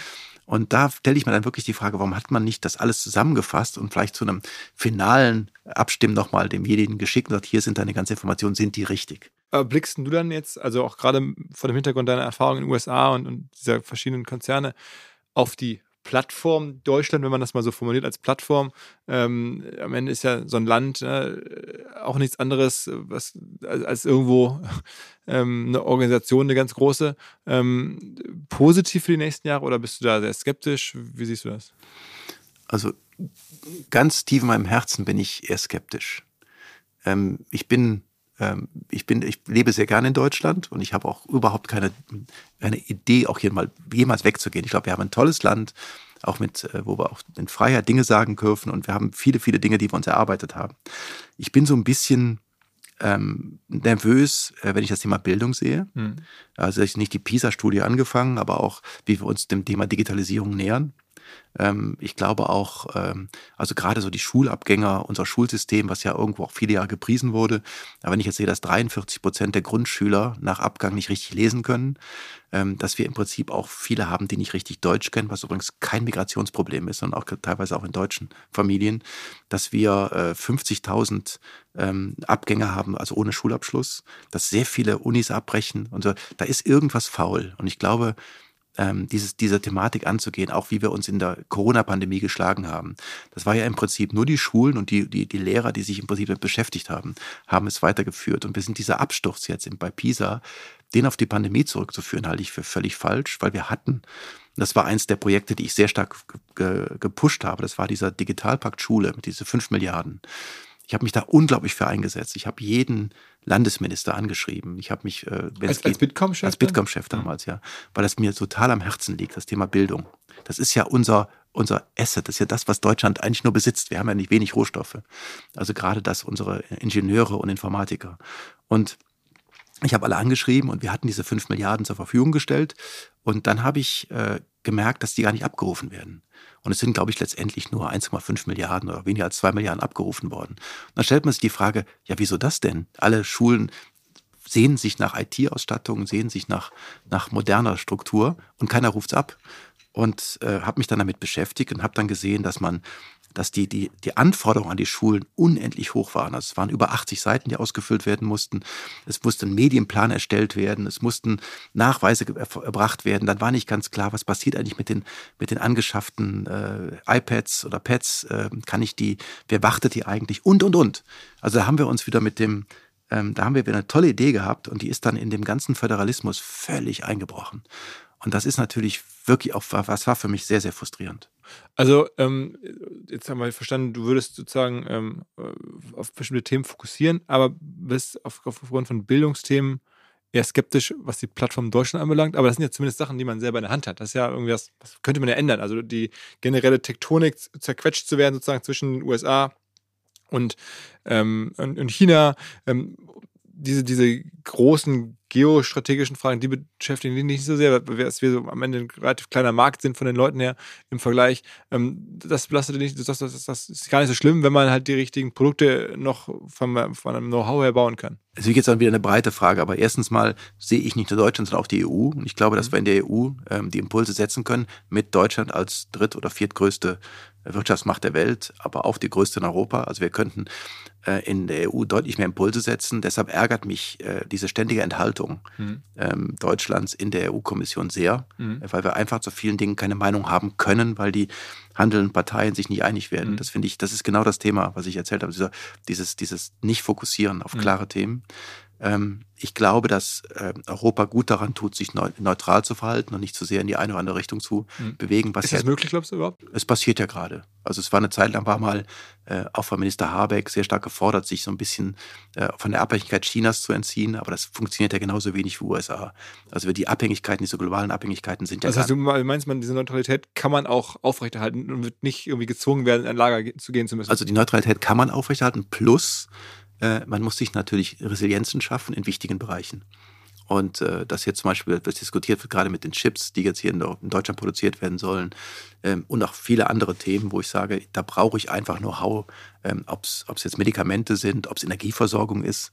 Ähm, die, da, da, ich muss dafür sorgen, dass ich mich nicht erpressbar mache in bestimmten Bereichen. Das wird nicht überall gelingen, aber ich kann mir, ich bin eigentlich eher ein Freund davon zu sagen, Neutralität und die Stärke aufzubauen, sich auf sich selber zu konzentrieren.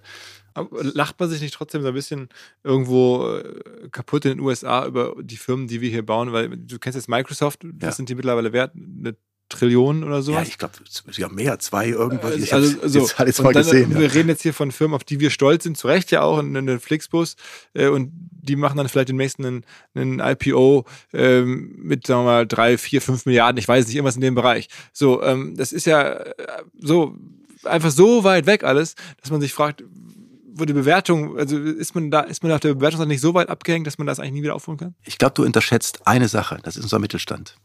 Äh, wie viel, wie viel hundert und tausend Weltmarktführer wir in Deutschland haben, mit tollen Produkten und die in Summe sind ja auch eine Macht. Mhm. Also wenn du jetzt eine Flixbus erwähnst, ich weiß nicht, in 26 Ländern Marktführer, ähm, das sind jetzt eher die neueren Unternehmen, aber auch viele unserer klassischen Marktführer ähm, oder Unternehmen, die wir haben im Mittelland, sind sehr, sehr stark weltweit. Mhm.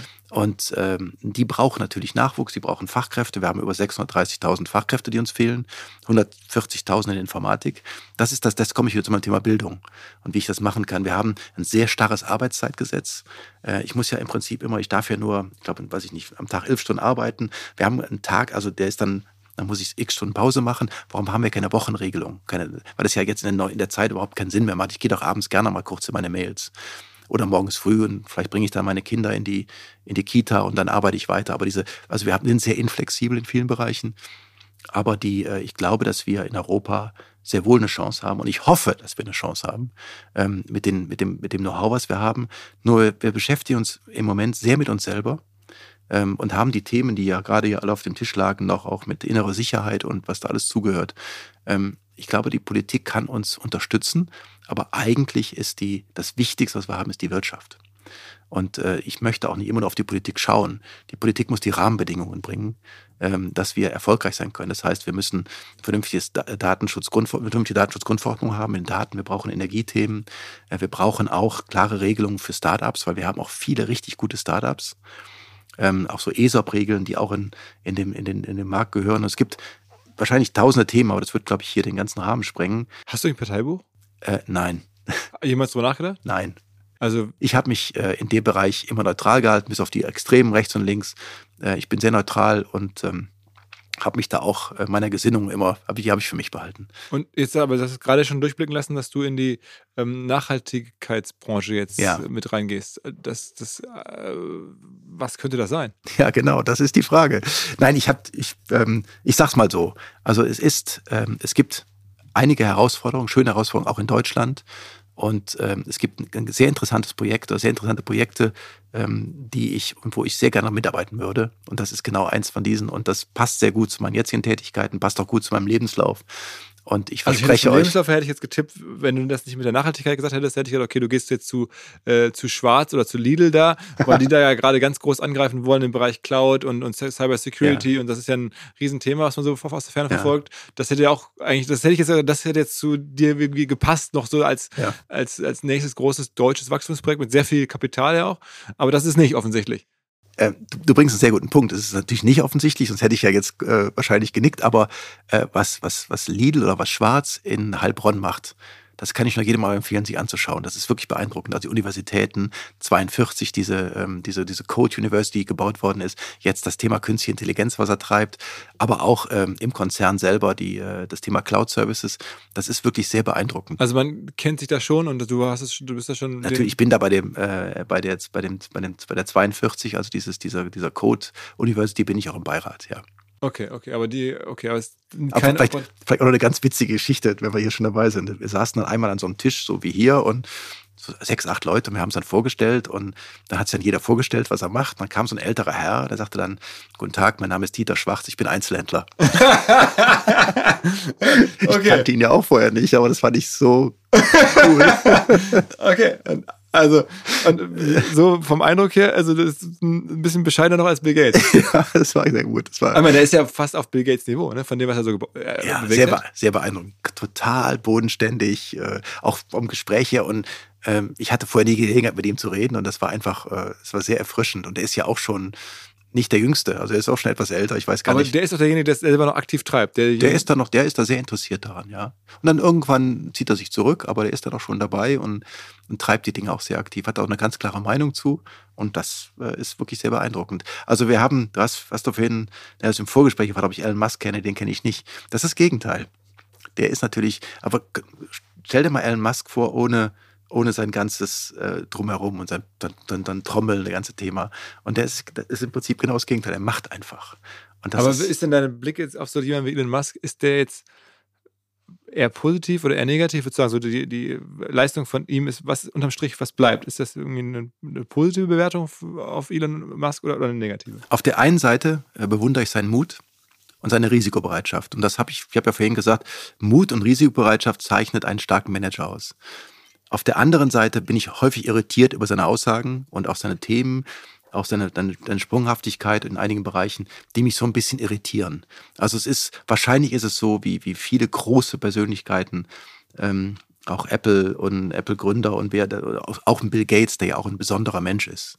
Ähm, ganz anders als Elon Musk. Aber Hat sich aber sehr stark verändert, habe ich das Gefühl. Also Bill Gates, von dem, der war ja auch damals, ich glaube, das musste ja noch zu der Zeit gewesen sein, wo du auch da warst, in Deutschland sehr so als die dunkle Macht, sehr so ein, das ist ja ein er wurde schwieriger immer, Typ, ja. der so sehr, so als der, auch der Kapitalist pur, reichste Mann der Welt mit allem Negativen. Und jetzt, wenn man ihn so sieht, wie er sich so als Person entwickelt hat, dann auf einmal gibt er sehr viel Geld für Themen, spendet wahnsinnig viel, äh, geht so in die, äh, versucht sich den ganz großen Themen anzunehmen, in einer wahnsinnigen intellektuellen Tiefe in die Themen reinzugehen und auch da wirklich, man hat das Gefühl, er will ja wirklich gute Sachen machen für die Welt und das aus der Ferne natürlich wirkt jetzt sehr glaubwürdig. Also immer, ich habe das Gefühl, er hat sich da sehr gewandelt. Er hat sich überhaupt nicht verändert.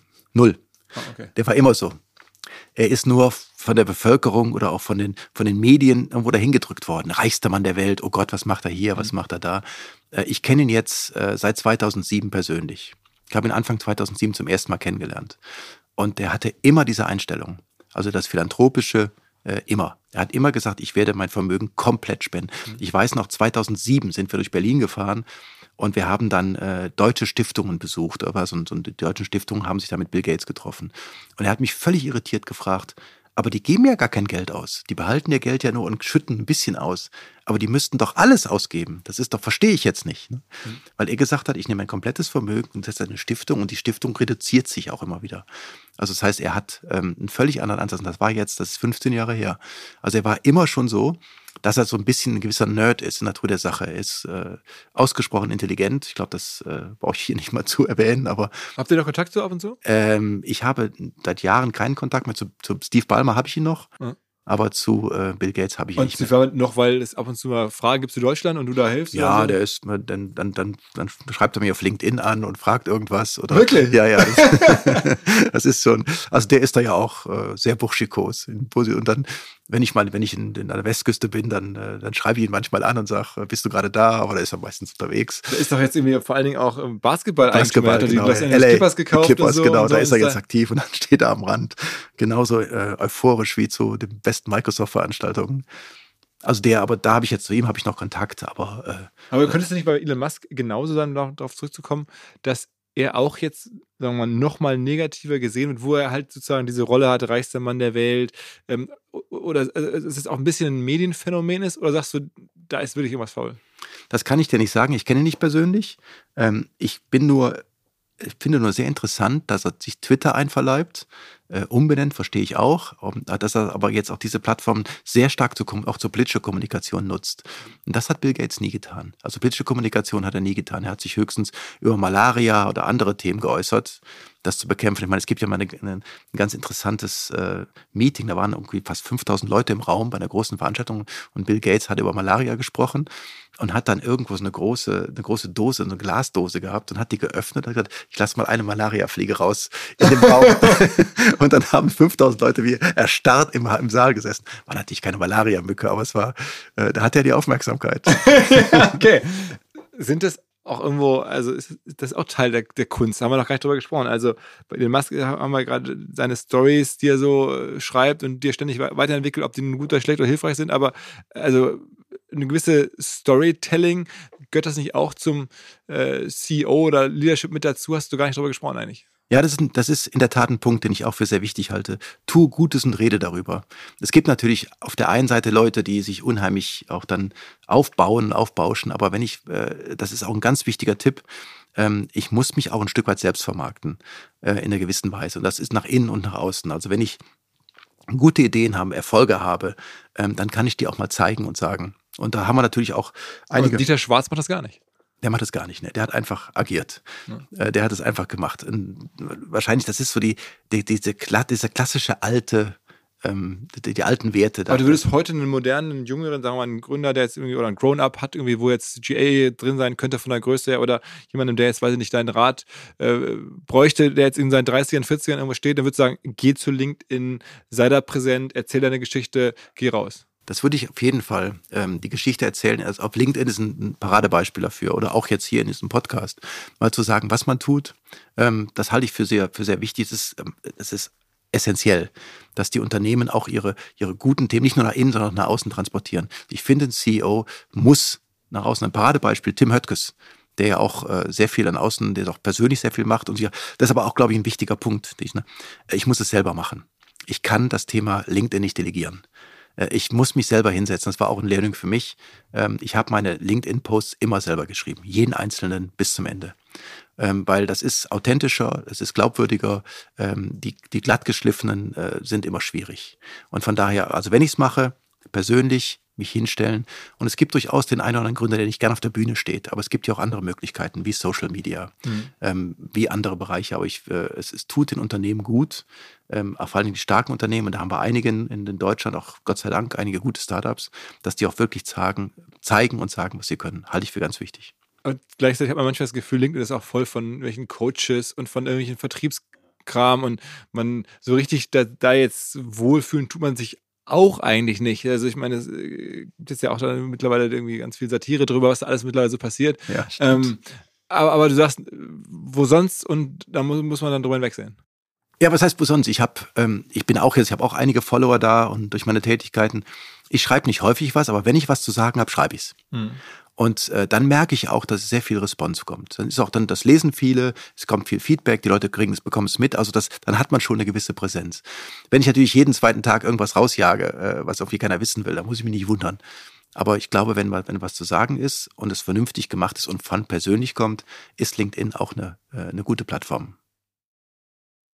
Wie lange ist denn so jemand wie du wohl jetzt aktiv unterwegs? Also machst du das noch die nächsten fünf, sechs, zehn Jahre? Gilt für dich das normale Renteneintrittsalter mit 67? Sagst du dann, ist es mein, mein Berufsleben beendet oder wie ist so deine Perspektive auf die nächsten Jahre? Da gibt es zwei Antworten. Mehr als zwei. Die eine Antwort ist, ähm, solange man fit ist und Spaß hat, macht man die Dinge weiter. Aber es gibt einen Punkt, wo man das Gefühl hat, und ich habe das bei dem, beim Bitkom so schön gesagt. Ich sage, ich werde mich beim Bitkom jetzt nicht in die letzte Reihe setzen oder ums Buffet schleichen und schlaue Sprüche lassen. Also irgendwann ist der Punkt gekommen, wo man auch sagen muss, okay, ich habe jetzt mein, mein, mein Thema, alles das erreicht, was ich erreichen wollte. Ich muss loslassen. Und ich würde nicht mehr irgendwo mich irgendwo krampf, krampfhaft an irgendwas fest, festkrallen. Ich würde das machen und ich glaube auch, ähm, dass man die nächsten Jahre äh, dass ich durchaus noch einige Impulse setzen kann oder auch meine Erfahrung weitergeben kann, ist auch, finde ich, eine Aufgabe der älteren Generation. Ich traue mich kaum älter zu sagen, aber der älteren Generation, weil ich auch noch sehr viele Hobbys habe und Spaß mache und bin auch sehr aktiv. Aber ähm, die ältere Generation, die, das, das, die Learnings weiterzugeben, äh, zumindestens, dass die, dass die Jugend ähm, oder die jungen Unternehmensführer dann, oder Unternehmenslenker im Prinzip Informationen noch oder, oder, oder, oder Wissen noch aufsaugen können. Was sie damit machen, ist ein anderes Thema. Aber es klingt so, als wenn du jetzt demnächst dann vielleicht doch den einen oder anderen Aufsichtsrat oder Beirat machen würdest. Also ich habe äh, einige Beiräte und Aufsichtsräte, die ich noch mache. Ich bin auch in einigen jetzt auch noch drin und die ich auch sehr aktiv bin. Das äh, macht mir noch Spaß. Und solange mir das Spaß macht, mache ich's. Aber ich werde nicht mit 84 hier noch sitzen und, und äh, Also manche, irgendwas festhalten. Dieter Schwarz würde das schon tun. Der würde es schon tun, ja. Es gibt einen entscheidenden Unterschied, den hast du zu Beginn gehabt. Du hast mich gefragt, ähm, würdest du lieber selbstständig sein? Als Selbstständiger kann ich das gut verstehen. Als Selbstständiger baut man was auf, man führt das, man gibt es auch in die Hände, ist als Berater dabei.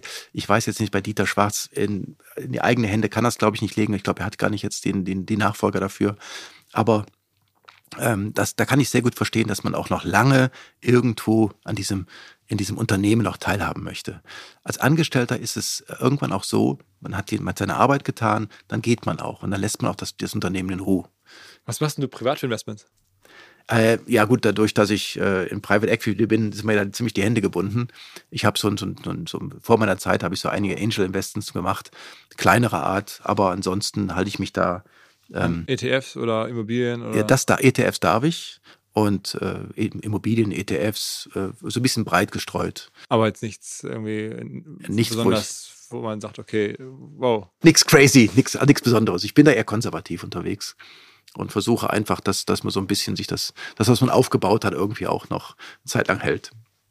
Alles klar. Ähm, ja, ich glaube, die, die versprochene Rundreise ähm, ist absolviert oder ist, ist, ist geschafft. Ich hoffe, oder wahrscheinlich, wir haben vieles zumindest besprochen, wahrscheinlich nicht alles. Ist, ähm, ja, ist einfach, äh, ich hätte dich noch eigentlich, kennst du das legendäre Video von Steve Barmer? Da habe ich gerade nicht getraut zu fragen. Kennst Natürlich du kenn ich das. Ja, wie, wie war das? Als, das, ist der so? Also ist der, das, Äh, das Natürlich ist der so. Da- Das ist genau da. Also wenn Steve Ballmer auf der Bühne und ich stand ja in der ersten Reihe, der ist dann auch, der ist dann auch wirklich so. Das ist, das ist nicht gespielt. Der ist, der ist Der dann dann so, der ist so. euphorisch, dass der wirklich, das ist für ihn, ich glaube, die, die, äh, ich weiß nicht, was da in seinem Körper spielt, aber der ist dann richtig außer Rand und Band. Das ist, ich habe das einige Mal erlebt. Das ist total erfrischend. Aber der ist ja eigentlich, wir haben ja schon Vertriebler und der ist wahrscheinlich aber der beste Vertriebler, den man sich vorstellen kann. Ne? Ja, also es ist Vertriebler jetzt auch mal im positiven Sinne. Ja. Er hat unheimliches Gefühl für den, für den Kunden. Er weiß auch, was passiert. Er, er weiß auch, was an, an Produkten gebaut werden muss, diese Breite. Also nicht nur der klassische Vertriebler, sondern der ganzheitliche Vertriebler. Das ist ein, ein, ein, ein, ein Wunderwerk. Auch sein, sein Gedächtnis ist unglaublich gut. Also der weiß auch jetzt noch, was er 98, äh, was weiß ich, im März irgendwo gemacht hat. Also der hat ein Gedächtnis, das ist einfach nicht auszuhalten. Das ist wirklich manchmal peinlich als, als, als Gesprächspartner. Na gut, alles klar. Ja. Also ähm, ich wollte nur mal kurz sagen, es gibt noch viele weitere Themen, über die wir sprechen können. Ähm, aber wir sind jetzt erstmal erste Runde. Vielleicht gibt es ja eine zweite. Ähm, ich glaube, ja, Stoff haben wir. es- es- Genau, Stoff haben wir. Es bietet sich vieles an. Erstmal vielen Dank, dass du gekommen bist. Ja, vielen, vielen Dank. Alles klar. Ciao, ciao. Dieser Podcast wird produziert von Podstars bei OMR.